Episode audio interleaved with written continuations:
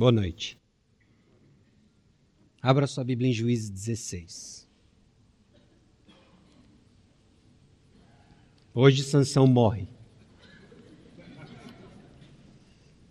De um culto fúnebre e Sansão morrerá.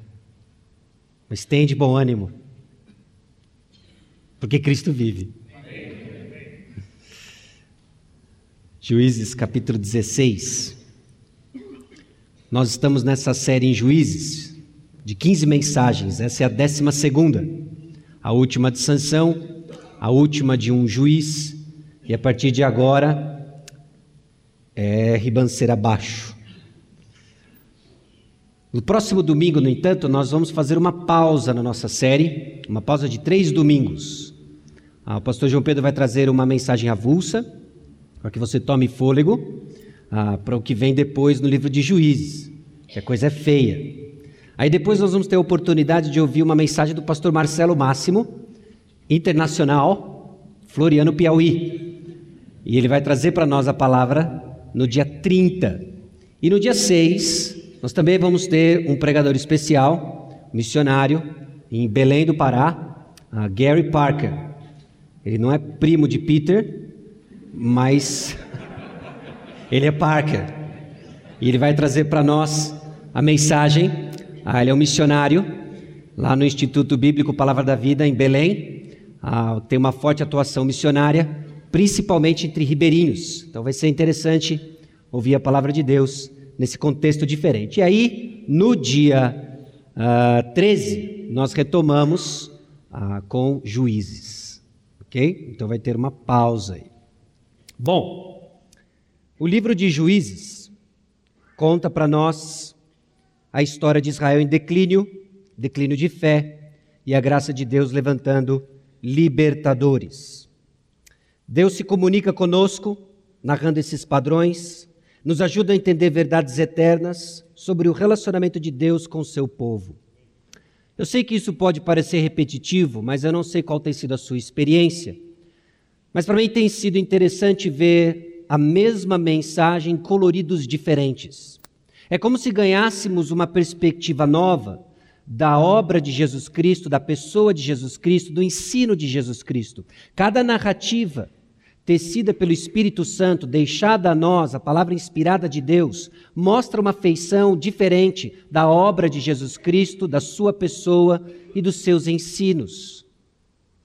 Toda ela aponta para Jesus Cristo, o meio pelo qual nós nos relacionamos com Deus. A forma pela qual nós nos relacionamos com Deus não é uma maneira, não é ah, uma série de ordenanças, é uma pessoa, é o Senhor Jesus Cristo. Nós nos relacionamos com Deus por meio de uma pessoa, o Senhor Jesus Cristo. Então o Evangelho é a nossa mensagem, escute o Evangelho. Toda vez que nós falamos de pregação expositiva, o ponto é a pessoa do Senhor Jesus Cristo e treine o seu ouvido para um escutar expositivo.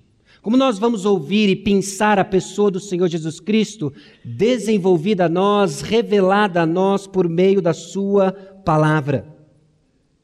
Juízes capítulo 16, versículos 1 a 31, nos mostra a história de Sansão, que ilustra a condição espiritual do povo de Israel.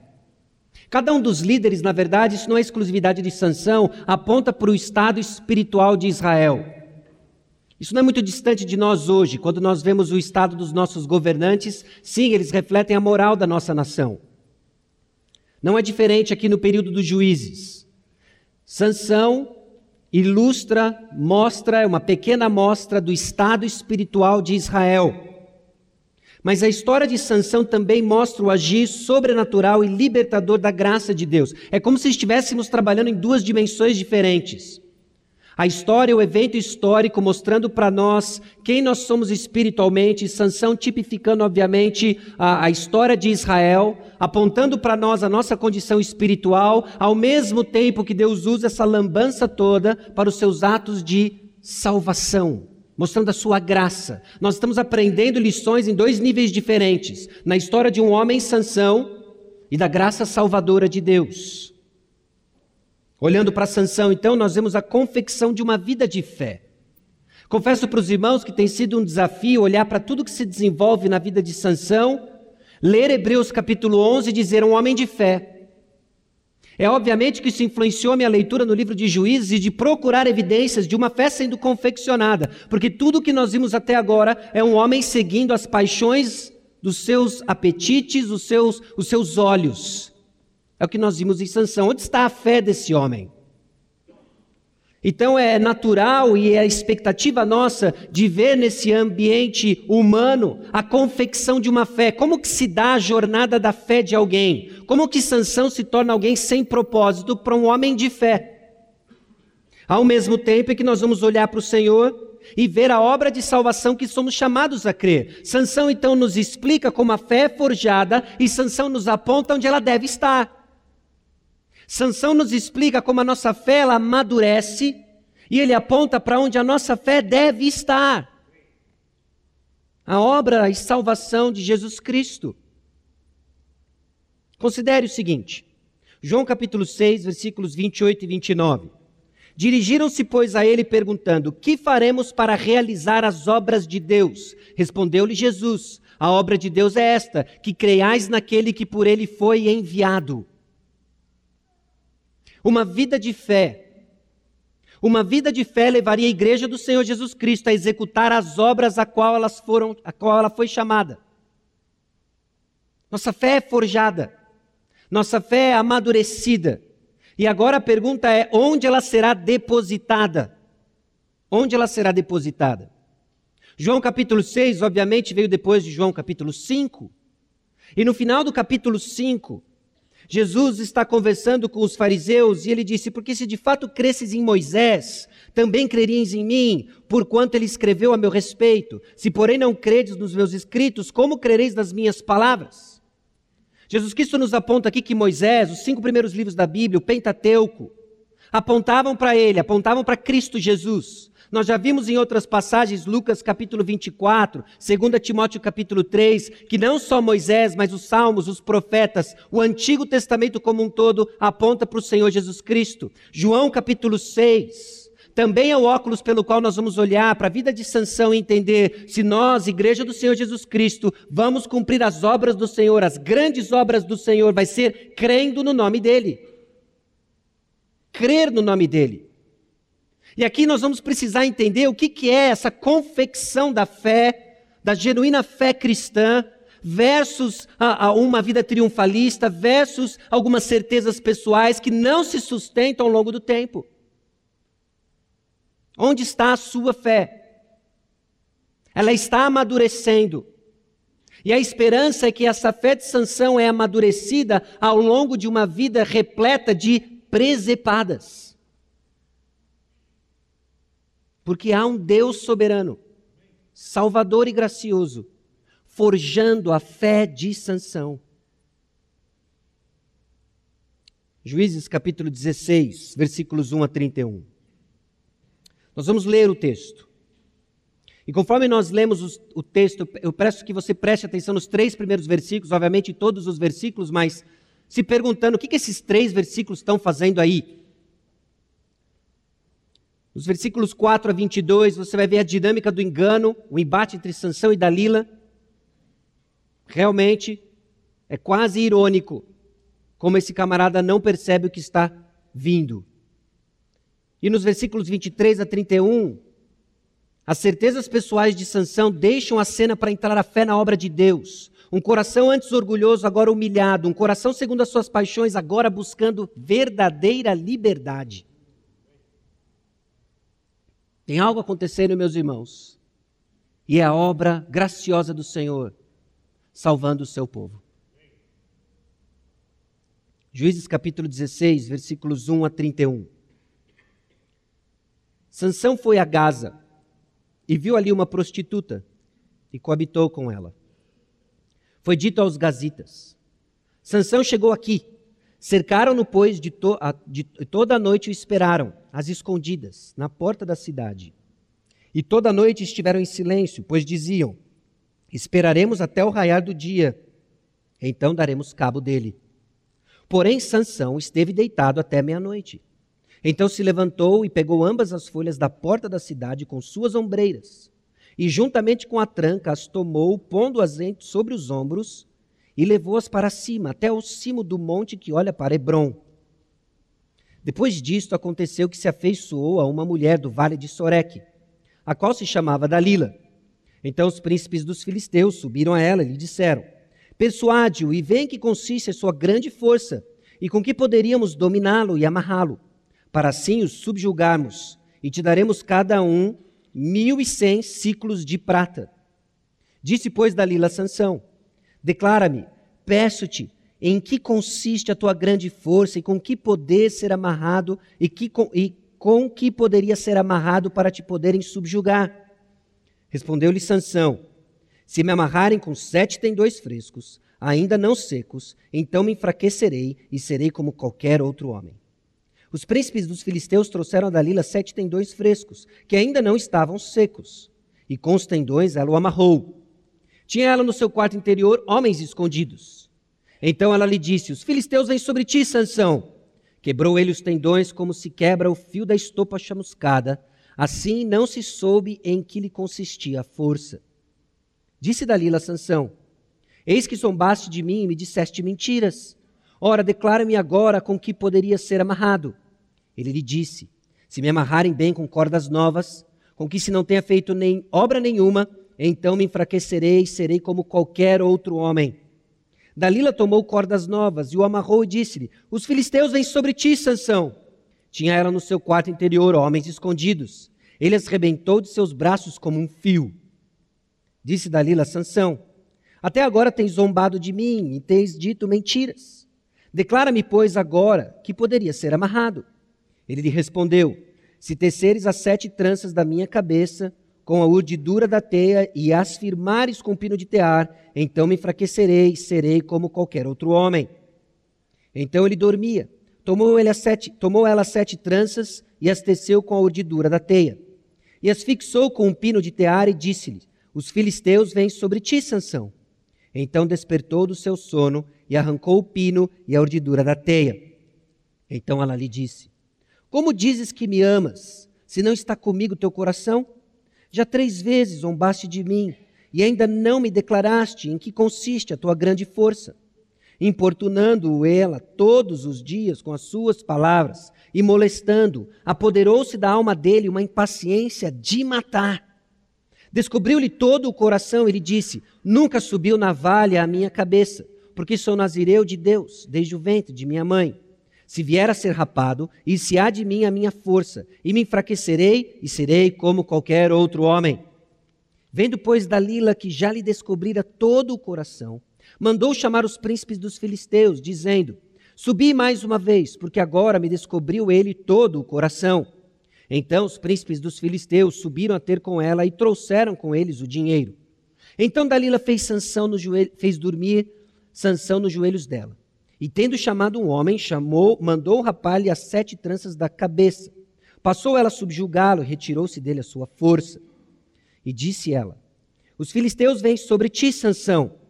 Tendo ela despertado do seu sono, disse consigo mesmo: Sairei ainda esta vez como dantes e me livrarei. Porque ele não sabia ainda que o Senhor se tinha retirado dele. Então os filisteus pegaram nele, lhe vazaram os olhos e o fizeram descer a Gaza. Amarraram-no com duas cadeias de bronze e virava um moinho no cárcere. E o cabelo da sua cabeça, logo após ser rapado, começou a crescer de novo. Então os príncipes dos filisteus se ajuntaram para oferecer grande sacrifício ao seu deus Dagom e para se alegrarem e diziam: Nosso Deus nos entregou nas mãos a Sansão, nosso inimigo. Vendo o povo Louvava ao seu Deus porque diziam: Nosso Deus nos entregou nas mãos o nosso inimigo, e o que destruía a nossa terra, e o que multiplicava os nossos mortos. Alegrando-se-lhes o coração, disseram: Mandai vir Sansão, para que nos divirta. Trouxeram Sansão do cárcere, o qual os divertia. Quando o fizeram estar em pé entre as colunas, disse Sansão ao moço que o tinha pela mão: Deixa-me, para que apalpe as colunas em que se sustém a casa para que me encoste a elas. Ora, a casa estava cheia de homens e mulheres, e também ali estavam todos os príncipes dos filisteus. E sobre o teto havia uns três mil homens e mulheres, que olhavam enquanto Sansão os divertia. Sansão clamou ao Senhor e disse: Senhor Deus, Peço-te que te lembres de mim e dá-me força só essa vez, ó Deus, para que me vingue dos filisteus, ao menos por um dos meus olhos. Abraçou-se, pois, Sansão com as duas colunas do meio, em que sustinha a casa, e fez força sobre elas, com a mão direita em uma e com a esquerda na outra, e disse: Morra eu com os filisteus. Inclinou-se com força, e a casa caiu sobre os príncipes e sobre todo o povo que nela estava. E foram mais os que matou na sua morte do que os que mataram na sua vida. Então seus irmãos desceram, e toda a casa de seu pai, Tomaram-no, subiram com ele e o sepultaram entre Zorá e Estaol, no sepulcro de Manoá, seu pai. Julgou ele Israel vinte anos. Vamos orar. Senhor nosso Deus e Pai, escrutina, ó Deus, nosso coração. Revela-te, ó Pai, mais uma vez a pessoa, a obra e os ensinos de Cristo Jesus nosso libertador, que por meio da sua morte nos deu vida, propósito e uma graça capacitadora para andarmos nos teus caminhos. Ajuda-nos a entender o que é crer e assim executar as obras às quais o Senhor nos chamou. Que da minha boca não saia o que não vem de ti e que o teu Santo Espírito ministre aquilo que vem de ti. No nome de Jesus. Amém. O relacionamento com Deus acontece pela obra de Jesus recebida pela fé, vista numa vida de obediência. Tão simples quanto isso, mas tão profundo para passarmos o resto da vida aprendendo o que significa crer em Jesus, receber pela fé e demonstrar responder com uma vida de obediência ao Senhor. Meus irmãos, uma vida de fé não é resultado de realizações pessoais. Eu quero chamar você a uma avaliação sobre a sua caminhada de fé, desde o que você entende pelo encontro com o seu Salvador, o Senhor Jesus Cristo, ao amadurecimento da sua fé aos dias de hoje Onde ela é construída? Onde ela é construída? Você está colocando a sua fé em realizações pessoais. Uma vida de fé não é construída a partir de certezas pessoais. De forma nenhuma eu estou negando o fato de que nós cremos na palavra de Deus, revelação objetiva do Senhor Jesus Cristo, nos apropriamos de verdades, proposições da Escritura mas ênfase na Escritura. Porque nós temos o constante embate de sermos pessoas em transformação, lidando com verdades de um Deus que não muda. Mas onde é construída a sua fé? Onde é construída a sua fé? Porque em determinados momentos Sansão estava edificando uma trajetória em certezas pessoais. É certo que eu vou levantar e me livrar como eu fiz da última vez. Ele tinha certeza disso. O que ele não sabia é que uma vida de fé não é construída, não é edificada a partir de certezas pessoais, mas na obra do Senhor. Uma vida de fé é construída na obra de Deus. E o, e o caminhar e a jornada de Sansão nos aponta para a sua morte. O significado da vida de Sansão está na sua morte. Assim como de um outro alguém, A maiúsculo.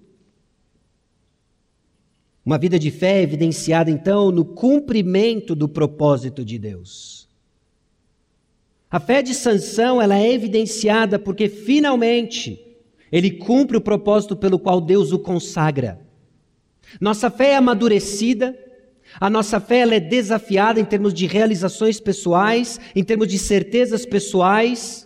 E então ela é edificada sobre a obra de Deus e ela é evidenciada no cumprimento do propósito pelo qual Deus nos chamou, no propósito pelo qual Ele nos salvou.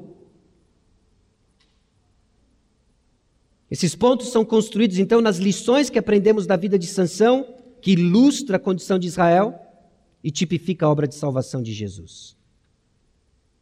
Meus irmãos, a vida de fé não é resultado de realizações pessoais. Os versículos 1 a 3, eles são um tanto enigmáticos, porque é mais um episódio bizarro na vida de Sansão. E é um episódio que marca o meio do juizado de Sansão. O que, que será que marcou o juizado de Sansão? Porque os capítulo, o capítulo 13 é o início da, da história de Sansão, é, é o anúncio do seu nascimento. Nós temos muito mais e lidamos muito mais com os pais de Sansão do que propriamente dito Sansão. Os capítulos 14 e 15 é o início da sua história e de um casamento fatídico.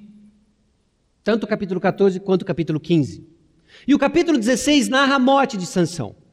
Mas nós somos informados no final do versículo 15 que ele julgou Israel por 20 anos.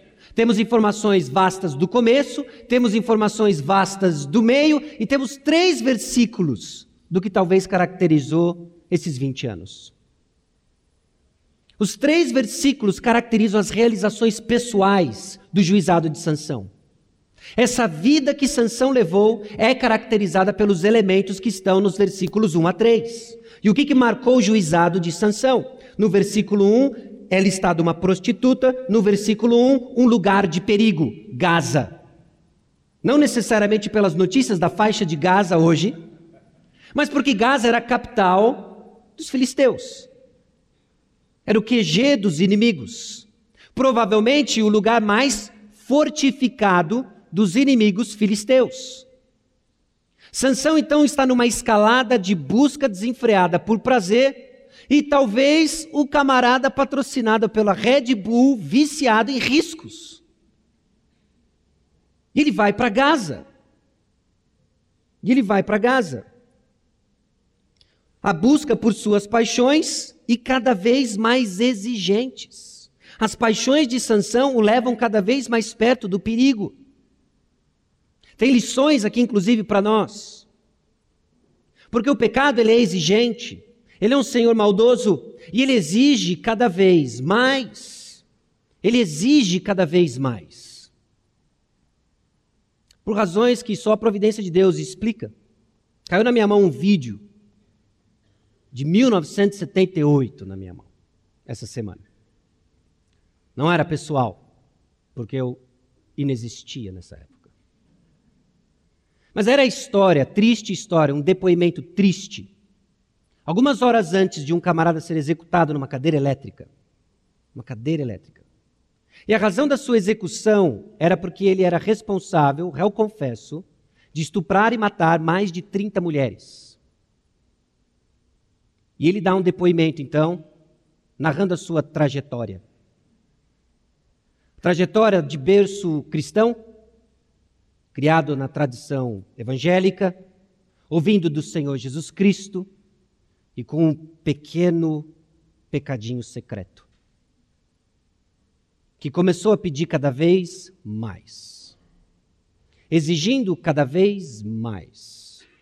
Um pouquinho só de nudez não era o suficiente, ele precisava de mais. Um pouquinho só de sexo explícito não era o suficiente, ele precisava de mais. E o pecado se tornou um senhor exigente, ao ponto de que sexo não satisfazia mais, e o que lhe dava prazer era ver a dor no próximo. Para a surpresa de todos, então, do seu convívio da sua comunidade, revelou-se que se tratava de um serial killer. O pecado sempre pede mais.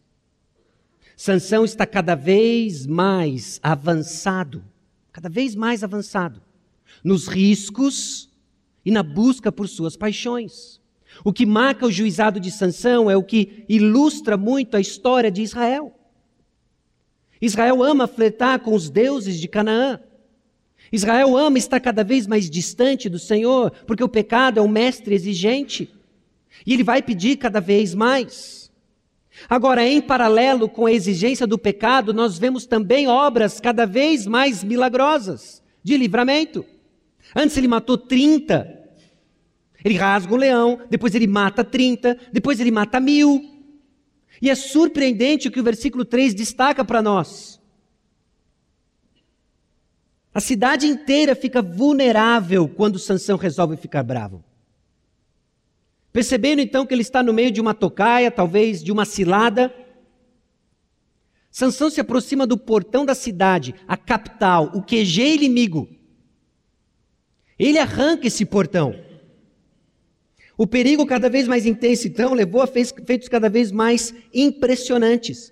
Agora, presta atenção que esse camarada fez. Ele chega diante de um portão, talvez o tamanho de dois andares.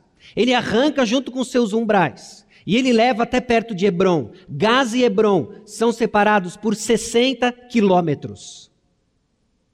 Esse camarada carrega um portão cheio de declives, um relevo acidentado, e ele humilha os gazitas, ele humilha os filisteus, deixando essa cidade vulnerável, carregando um portão nas costas. Você já imaginou? Você pega o seu carro hoje, terminando o culto, dá a volta, fez o retorno da Tamoios, e observa um Romero carregando um portão de 3, 4 metros nas costas, sozinho, com seu colete. E você pergunta: de onde você veio? Tauba, Texas.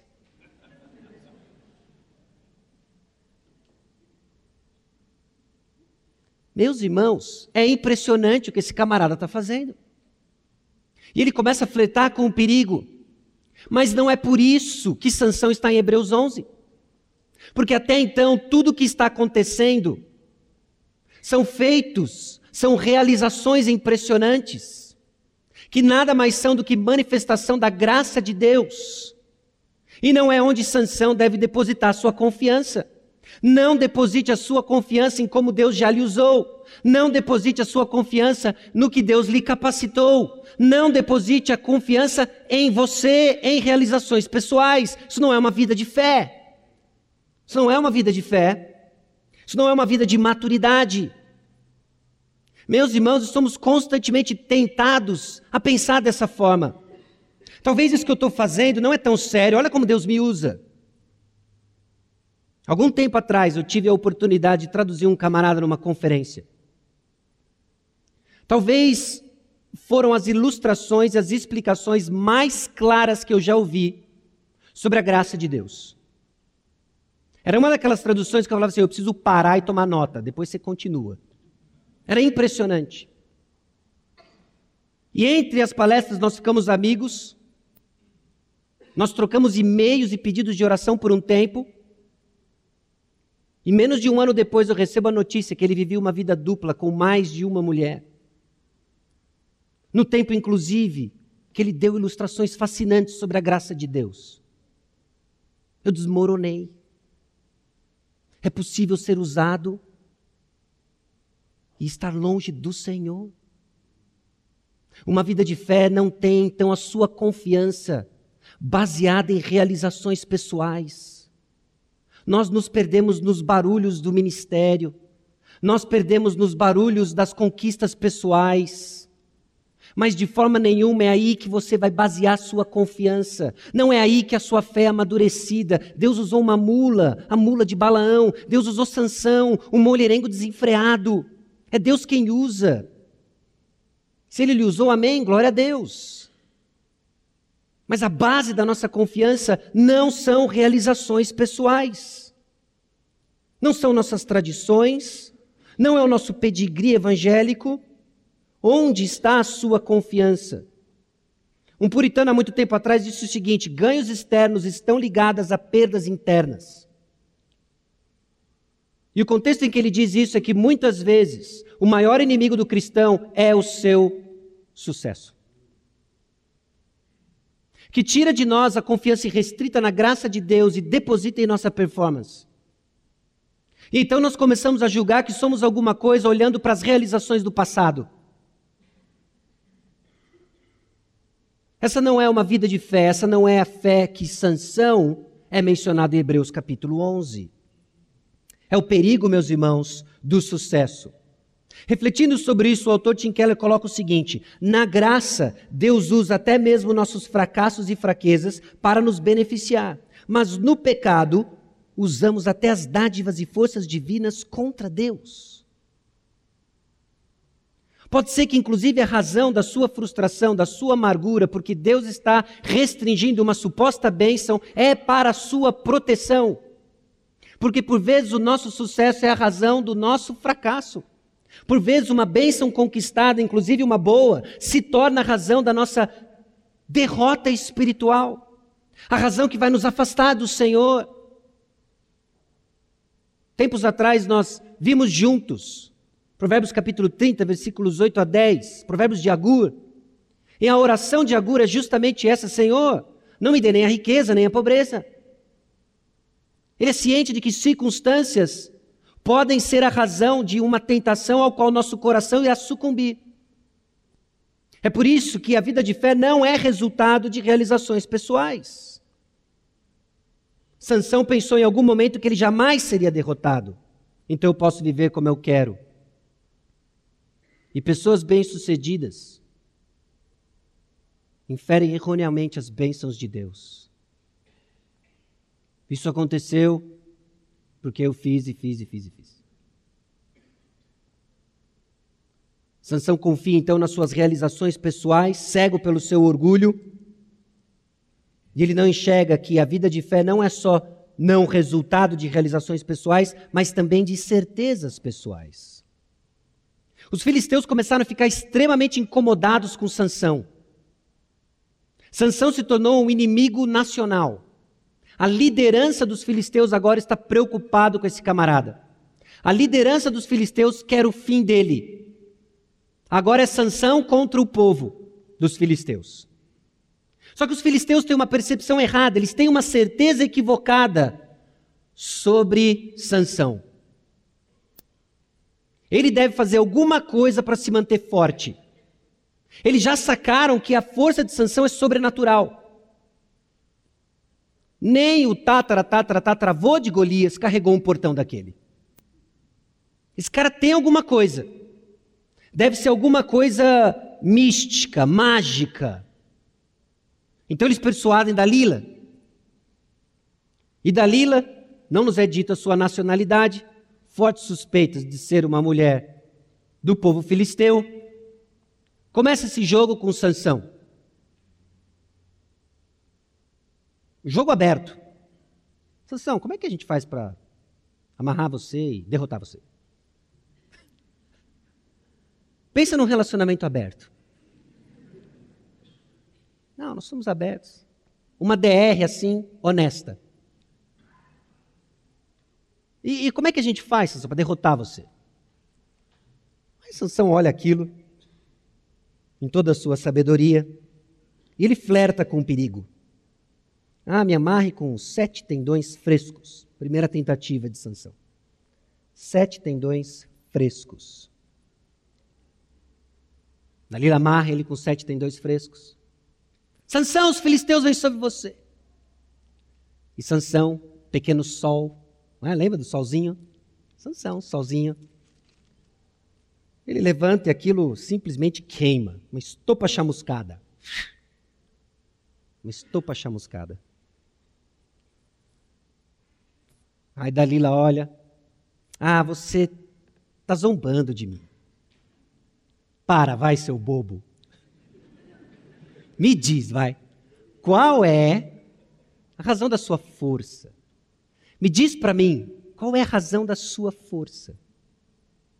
Bom, se você me amarrar com cordas novas, detalhe, que não tenha feito obra nenhuma, e ele dá um tom de que, nossa, isso deve ser muito especial, né? Mais difícil que isso deve ser só caspa de morcego, né? da montanha do Harry Potter. Deve ser só isso que deve ser mais difícil arrumar. Pega as cordas novas, vai lá na Leroy, compra as cordas novas, amarra a sanção, e assim como da primeira vez, ele simplesmente se levanta, solzinho, rebenta nos seus braços como um fio. Dalila, então, Dalila sabe o que quer. Ela sabe o que quer. Ela passaria em qualquer dinâmica hoje de contratação de trainee. Ela sabe o que quer. Eu quero esses 1.100 ciclos de prata. Eles vão ser meu. Sansão também sabe o que quer. Eu preciso brincar um pouco com essa menina aqui, Porque se eu disser que eu não vou contar, eu também não vou ter mais o que eu quero. Dalila quer dinheiro, Sansão quer sexo, está aí um relacionamento abusivo da parte dos dois e ambos entram em comum acordo. Você me dá o dinheiro, você me dá sexo, a gente finge que se gosta e é aquele, aquela confusão toda. Os dois estão cegos pelos que eles querem. É a única explicação por que Sansão não vazou na primeira. Por que, que Sansão não vaza na primeira? Porque ele sabe o que ele quer também.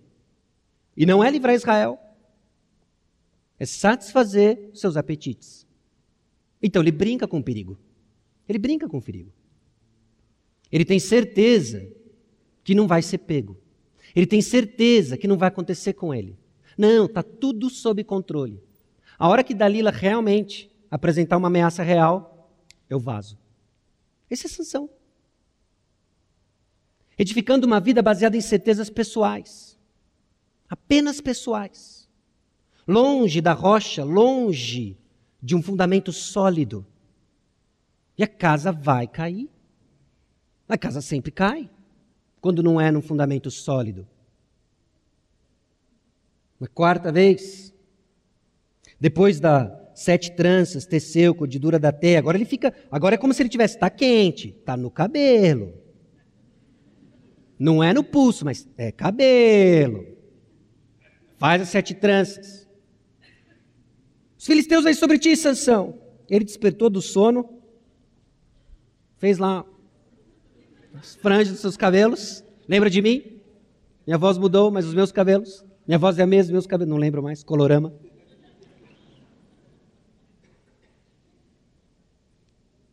E ele levanta. Agora Dalila é implacável. Agora ela mostra para que veio.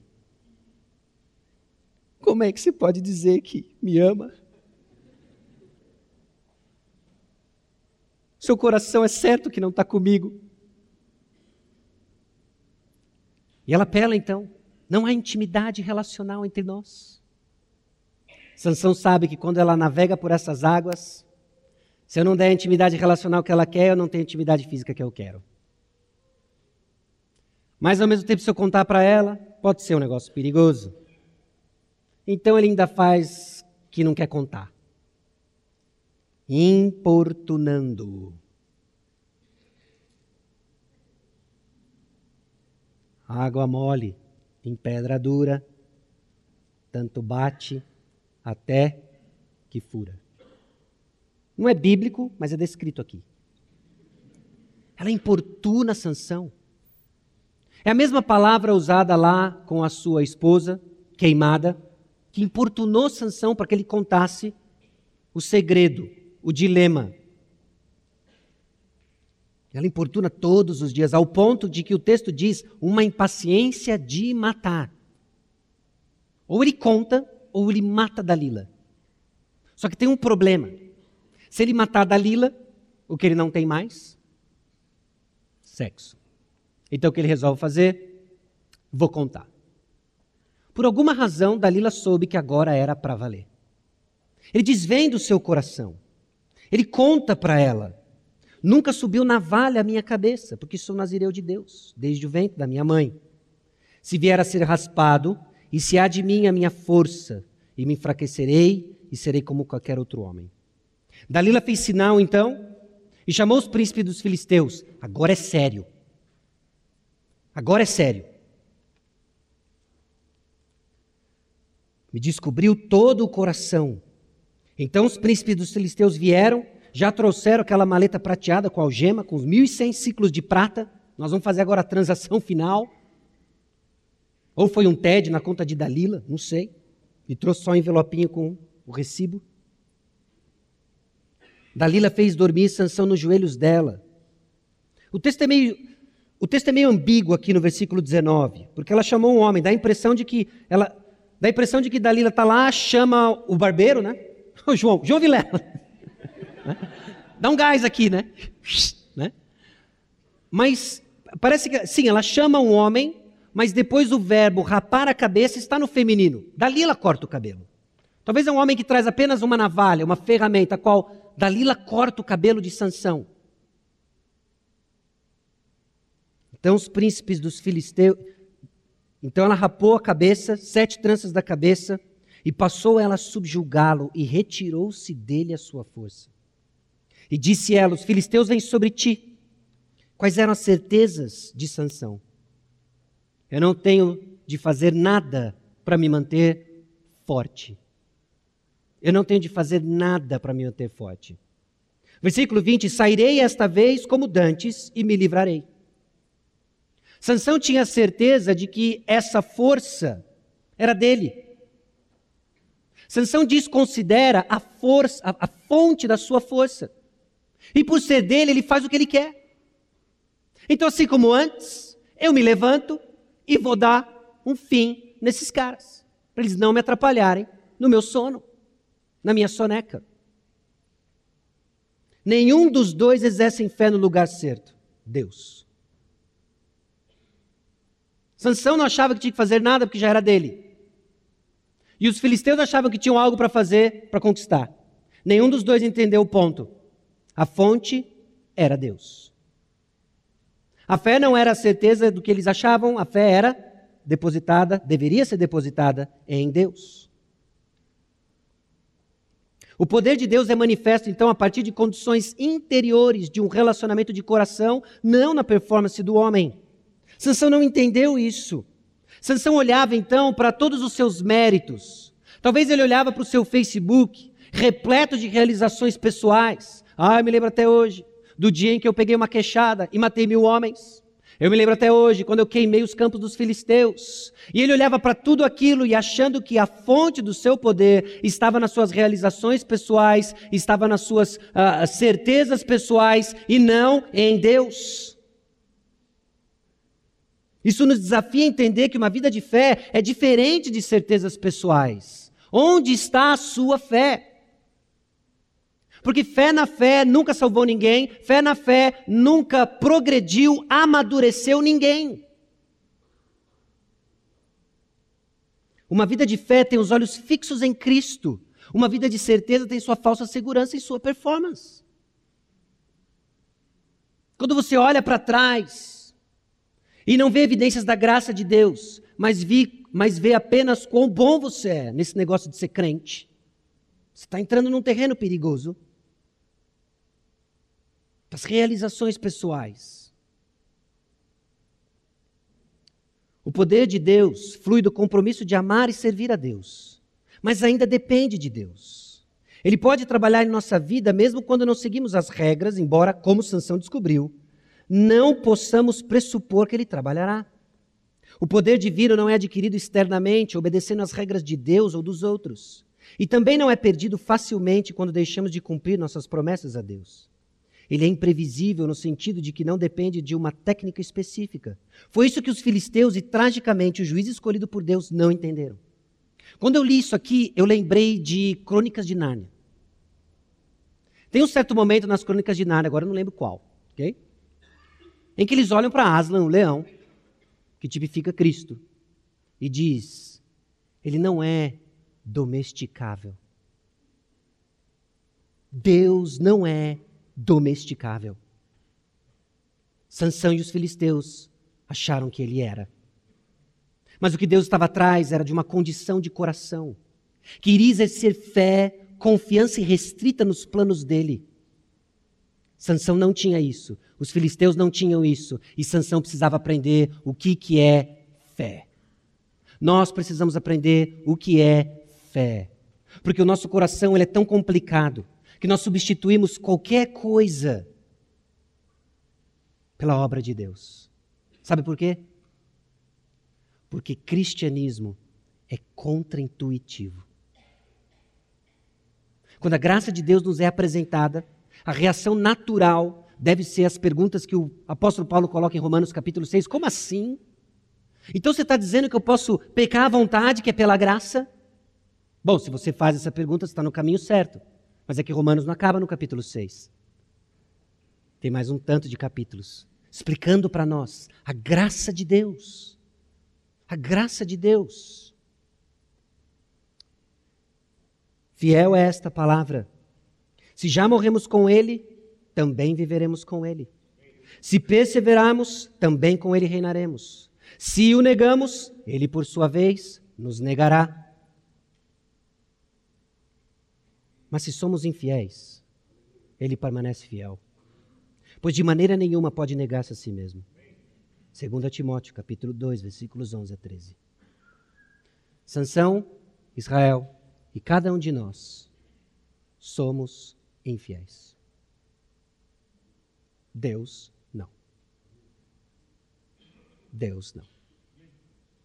Então ele vai trabalhar de uma forma que só a graça dele explica tecendo uma linda história, apesar de Sansão. Tecendo uma linda história, apesar de nós.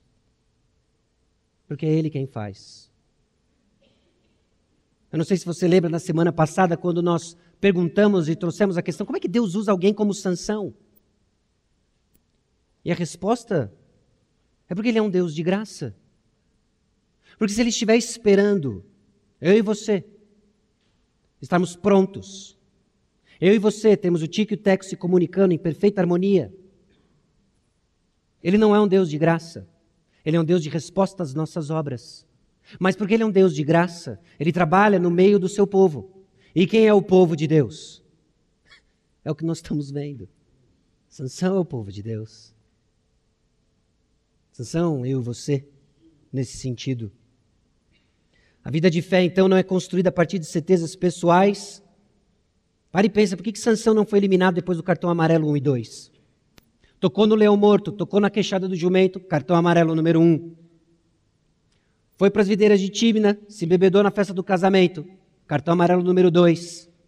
Porque simplesmente a força do Senhor não se retirou de Sansão. Quando ele conta a questão do cabelo, que uniu seu destino e identidade, ele estava dizendo: Dalila, sua felicidade e minha satisfação sexual são mais importantes que meu chamado divino. Ele despreza por completo. E agora ciente, e ele já deveria ter tido pistas do seu propósito. No momento que ele clama ao Senhor, depois de ter machado, matado mil homens com uma queixada, ele clama ao Senhor, ele reconhece a libertação do Senhor. Ali tinham pistas. Sansão, você é nazireu e eu estou lhe dando pistas por que você é consagrado.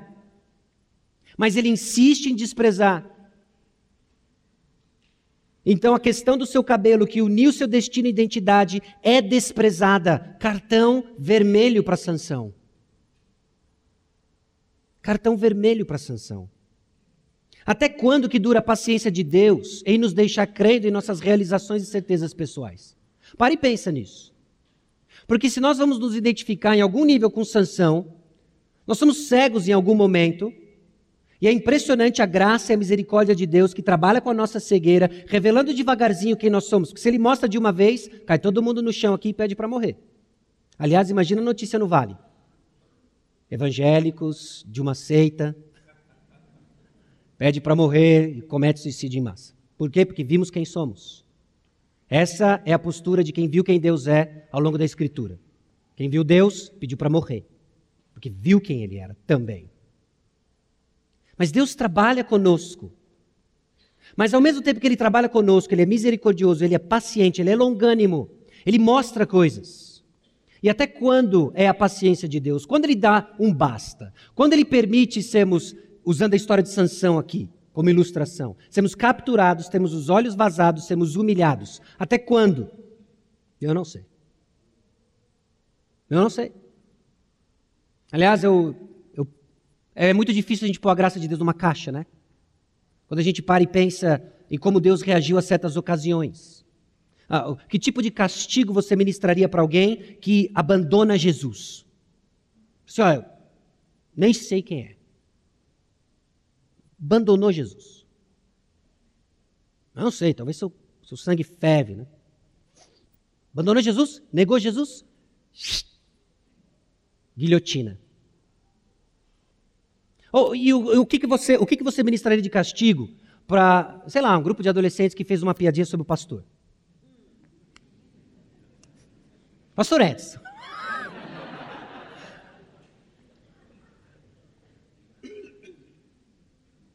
Como é que você dosa isso?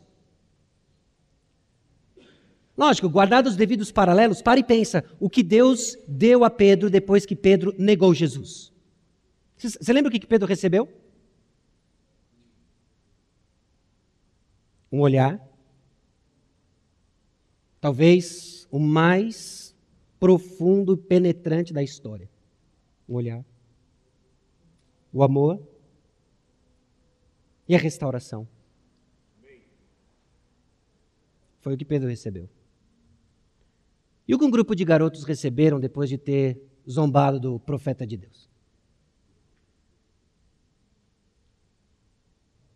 Uma advertência por escrito. Pede para seus pais assinarem. Eles ganharam duas ursas. Não de pelúcia. Agora você olha e fala assim: nossa, parece. Eu, eu, eu, eu mandava a ursa para Pedro e mandava assim: pô, você aí, grupo de jovens, cheio de potencial, vai para o seminário, sei lá. Nós não sabemos medir. É óbvio que tem outras coisas acontecendo nesses dois episódios, mas eles ilustram para nós. Nós não sabemos medir. Nós não sabemos até que ponto que Deus diz basta. Nós não sabemos. Mas se sua identidade e propósito estão ligados ao que você faz e acredita acerca de si mesmo, prepare-se. Deus irá levá-lo para um lugar para ouvir a graça suficiente de Deus. É o que ele vai fazer com Sansão. Sansão é tão cheio de si, Sansão é tão orgulhoso, tão convicto de realizações pessoais, de que agora ele deita e rola com a sua força, que Deus vai levá-lo para um lugar em que ele vai se mostrar suficiente. E é o que Deus faz conosco. Às vezes em episódios um pouco mais marcantes e constantemente ele faz conosco. De formas diferentes. Limitados apenas pela sua criatividade, limitados apenas pela sua graça, em que nos leva a situações para mostrar onde estão nossas certezas e nossa identidade para mostrar de fato quem nós somos e quem nós servimos. É um lugar onde o agir de Deus entra em ação. E o cabelo da sua cabeça, logo após ser rapado, começou a crescer de novo. Um filisteu não percebeu a gravidade disso. Mas a gente sim. Meu, o cabelo do cara está crescendo que, que isso quer dizer? O Senhor que cresce cabelos. O Senhor que cresce cabelos. Okay? Alguns estão clamando a bênção.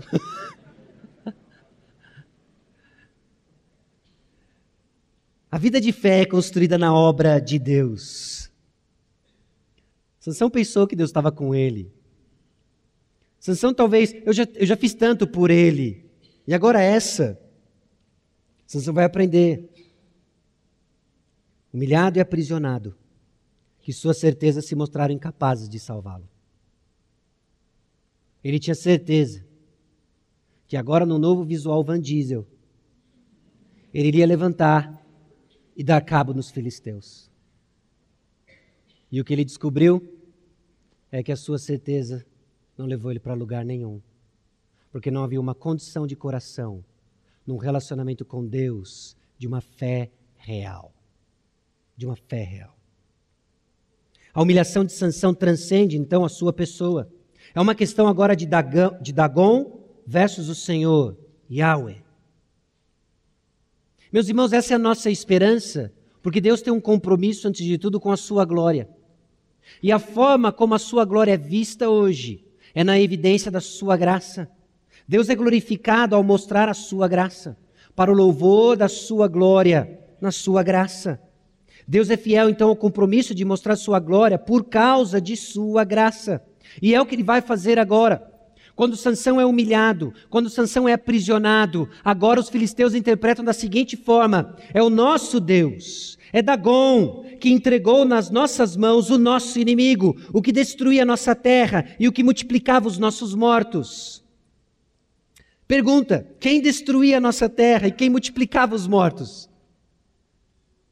Você sabe que quando Sansão multiplicou os mortos e quando ele destruiu a terra, é porque o espírito do Senhor se apossou dele. Os filisteus não enxergaram. Eles viram o inimigo errado. Eles viram Sansão, mas é Deus quem está em ação. E por vezes, Deus permite a situação aparentar derrota para evidenciar o seu triunfo. Não é assim? Foram três dias no túmulo, aparente derrota, para mostrar o seu triunfo. Deus vai zelar pela sua glória. E ele vai entrar em ação. Agora Sansão está desmoronado. Ele não tem realizações pessoais. A única coisa que ele faz agora é moer trigo, que é ou um animal ou uma mulher que fazia naquela época. Nada contra os animais, nem as mulheres, obviamente. Mas na época era uma atividade humilhante para um homem. Ele é cego.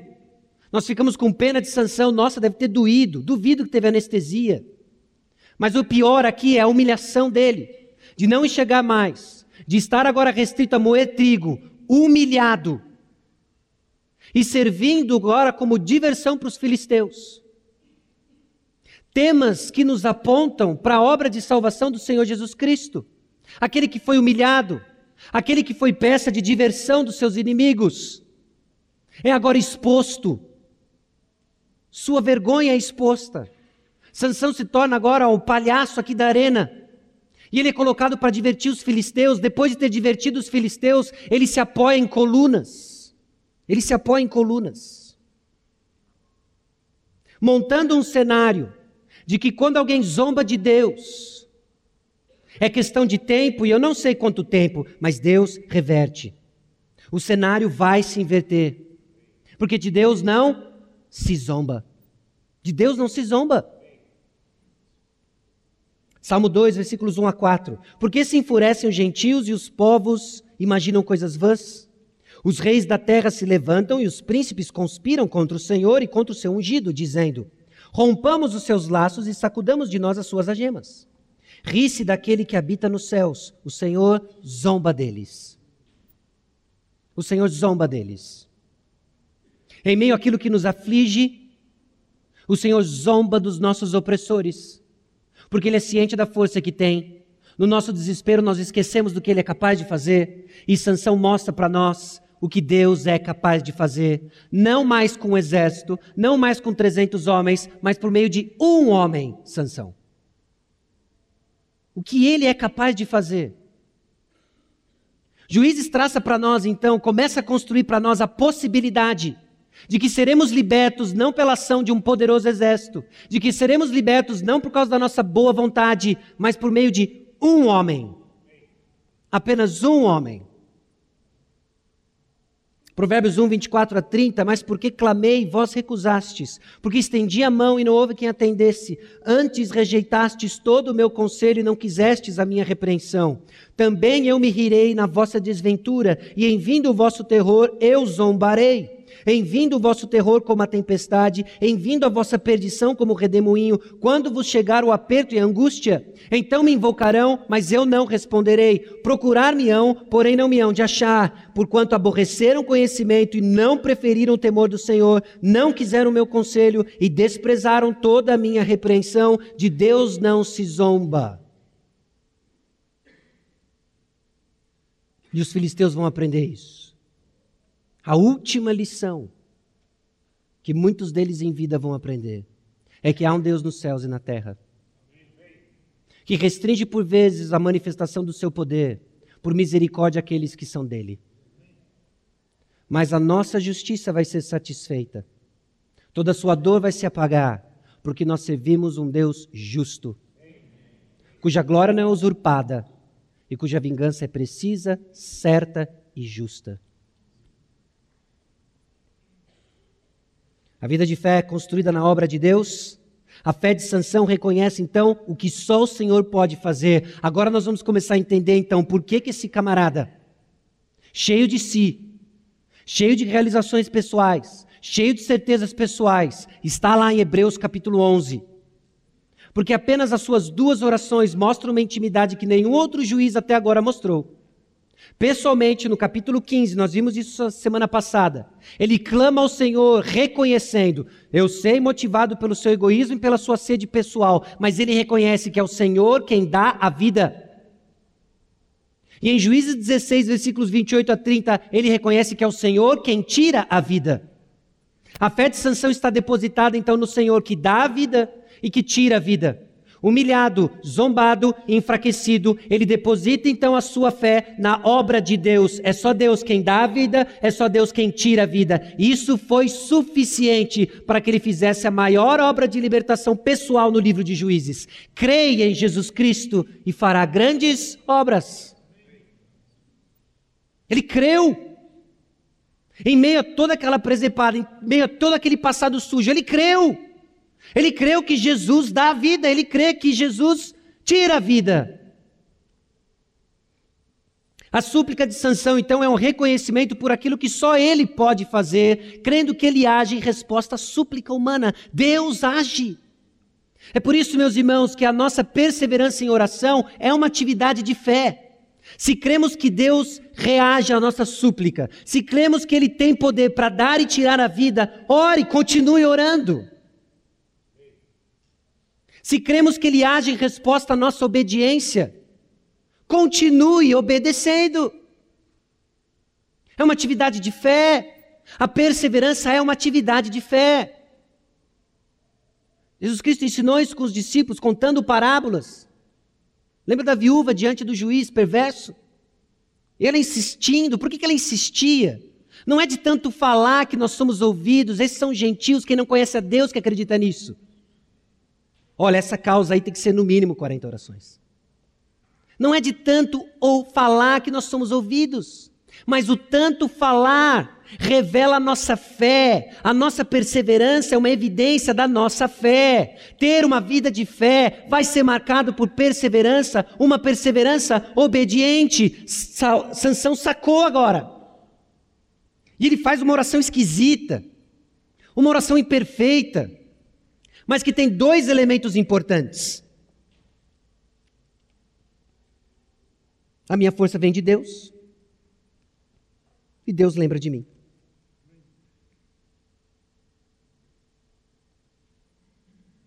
finalmente, ele vai cumprir o seu propósito de começar a livrar Israel dos filisteus. Num exercício de fé. E sabe de onde ele clama? Do templo de Dagon. Do templo de Dagon. do lugar onde supostamente o deus Dagon manda. Sansão clama. E ele é liberto pela ação sobrenatural de Deus. Porque tudo é dele. Deus nos encontra no templo de Dagon. Deus nos encontra no império das trevas. Ele escuta o nosso clamor no império das trevas e nos resgata por meio do seu libertador perfeito e nos coloca num reino de luz. É o que Deus faz. Sansão clama do templo de Dagon. Por isso, Hebreus capítulo 11, versículos 32 a 34, diz o seguinte: E que mais direi? Certamente me faltará o tempo necessário para referir o que há a respeito de Gideão. Então está aqui. Baraque, Sansão, Jefita está aqui. Davi, de Samuel e dos profetas, os quais por meio da fé subjugaram reinos, praticaram justiça, obtiveram promessas, fecharam a boca de leões, extinguiram a violência do fogo, escaparam ao fio da espada, da fraqueza tiraram força, fizeram-se poderosos em guerra, puseram em fuga exércitos de estrangeiros. O pecado de Sansão era acreditar que a força dele era mérito dele.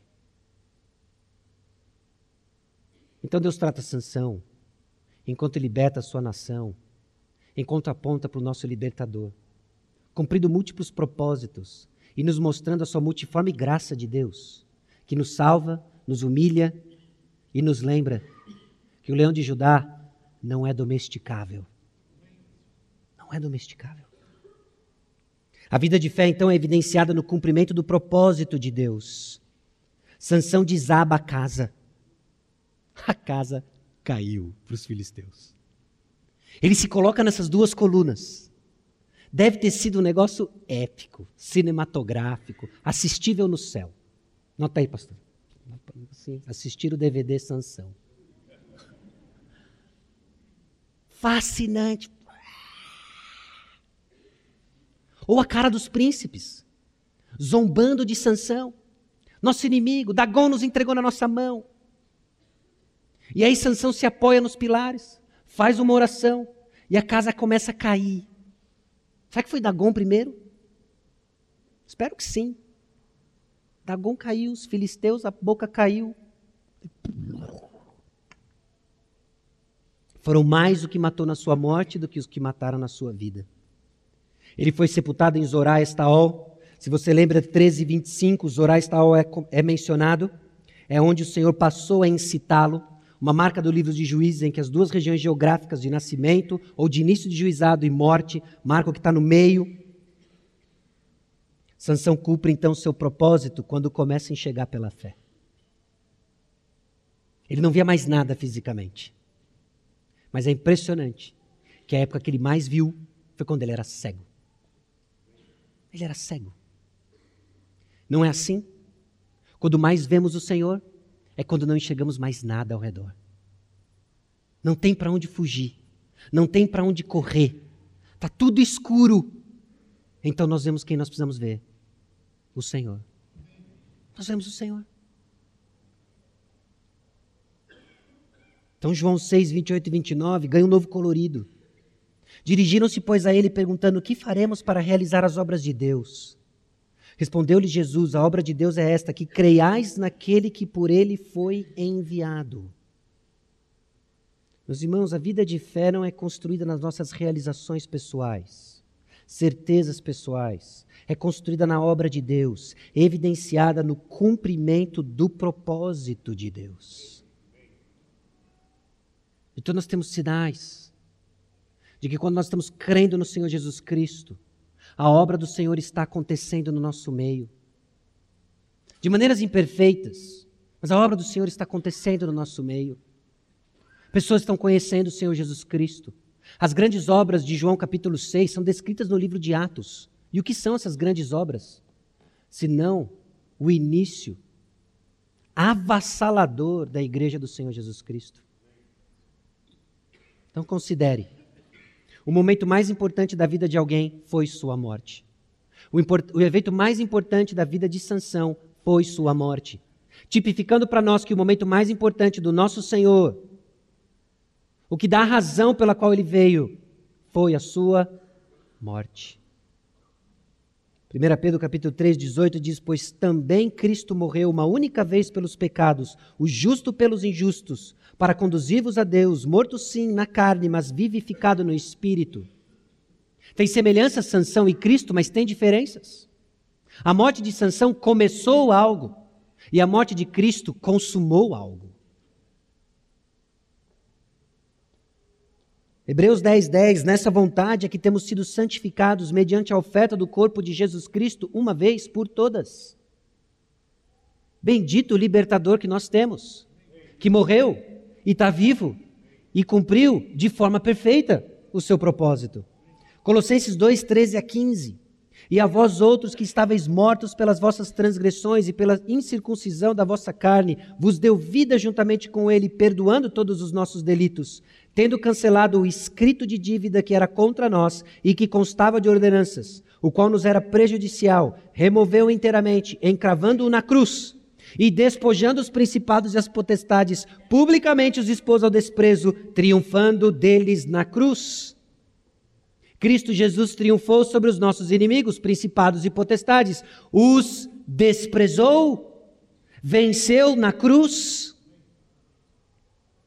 Considere, no espírito, o cristão pode enfrentar qualquer situação, realizar qualquer tarefa, resistir a qualquer tentação, arriscar qualquer perda para a glória de Deus em Cristo e seu Evangelho. Obviamente, qualquer tarefa alinhada com o propósito que Deus lhe chamou.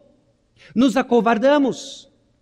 Olha, eu, eu sou tão pequenininho, eu sei tão pouco, mas o que você sabe é do poder do leão. Então, crendo em Jesus Cristo, veremos grandes coisas. Mas você não tem ideia. O meu pecado é muito grande. Ele me escraviza. Solta o leão. Solte o leão. Porque o leão vai fazer a obra. Mas recebereis poder ao descer sobre vós o Espírito Santo e sereis minhas testemunhas tanto em Jerusalém como em toda a Judéia e Samaria e até os confins da terra. Hebreus, Mateus capítulo 5, 15 a 16. Vós sois a luz do mundo. Sansão não sabia o seu propósito, nós sabemos o nosso, meus irmãos. Qual é o nosso propósito? Sermos luz do mundo. Não se pode esconder a cidade edificada sobre um monte, nem se acende uma candeia para colocá-la debaixo do alqueire, mas no velador, e alumia todos os que se encontram na casa. Assim brilhe também a vossa luz diante dos homens, para que vejam as vossas boas obras e glorifiquem o vosso Pai que está nos céus. Quando lemos isso, quando vemos a história de Sansão, o que você acha que aconteceria com a sua vida, com a sua batalha contra o pecado, se você estivesse consumido pelo propósito que Deus lhe deu? Fazer discípulos para a glória de Deus. Onde você investiria o seu tempo livre? Onde você investiria os seus esforços? Onde você investiria o seu dinheiro? Onde você investiria a sua mente, as suas emoções? Fazer discípulos. Ser luz do mundo. Você não teria tempo para entreter as paixões que tanto lhe escravizam. Filipenses 2, 14 e 15, fazei tudo sem murmurações nem contendas, para que vos torneis irrepreensíveis e sensíveis, irrepreensíveis e sinceros, filhos de Deus inculpáveis no meio de uma geração pervertida e corrupta, na qual resplandeceis como luzeiros no mundo. A importância de viver pela graça, pela graça numa vida que responde à obediência ao propósito de salvação.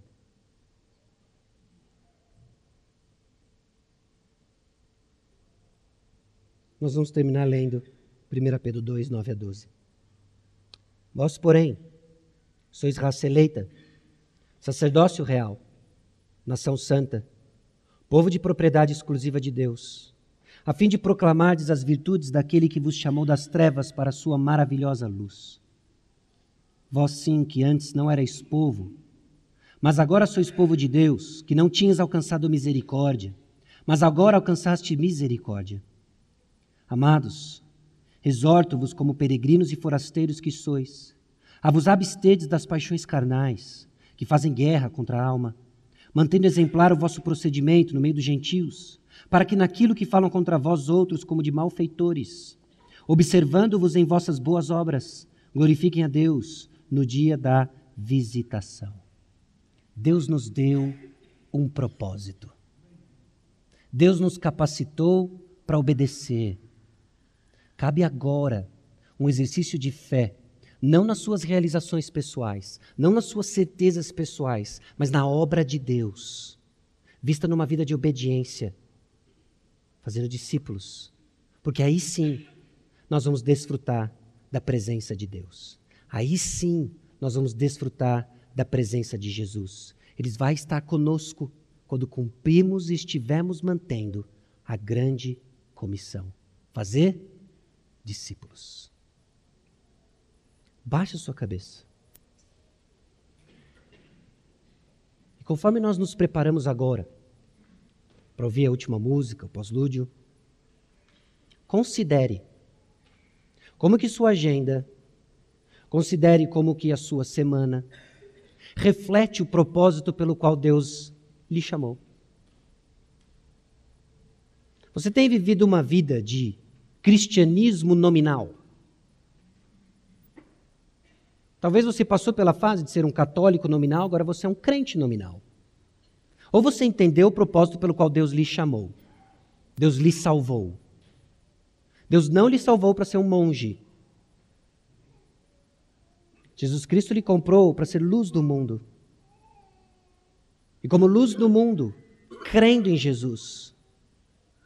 E crendo em Jesus, realizando grandes obras, que não tem a ver com o barulho do mundo, mas tem a ver com a transformação espiritual que nós testificamos.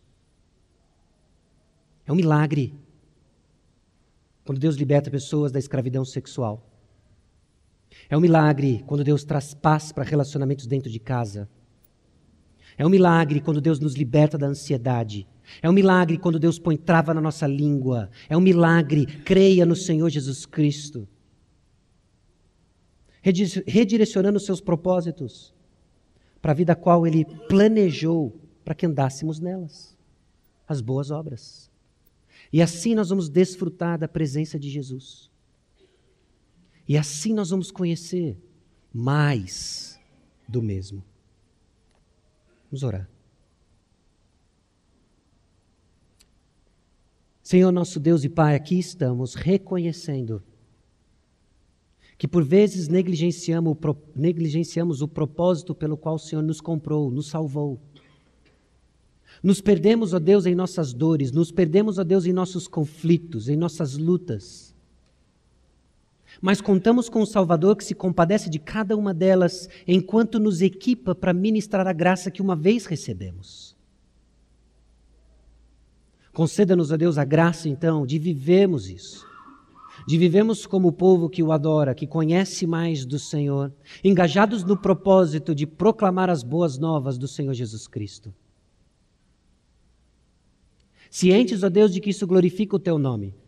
Cientes, ó Deus, de que quando oramos a tua vontade, e essa é a tua vontade para a tua igreja, nós recebemos nós oramos crendo no poder do Senhor Jesus Cristo, crendo a Deus de que o Espírito Santo usa a tua palavra, no nome dele, do nosso libertador, Jesus. Amém.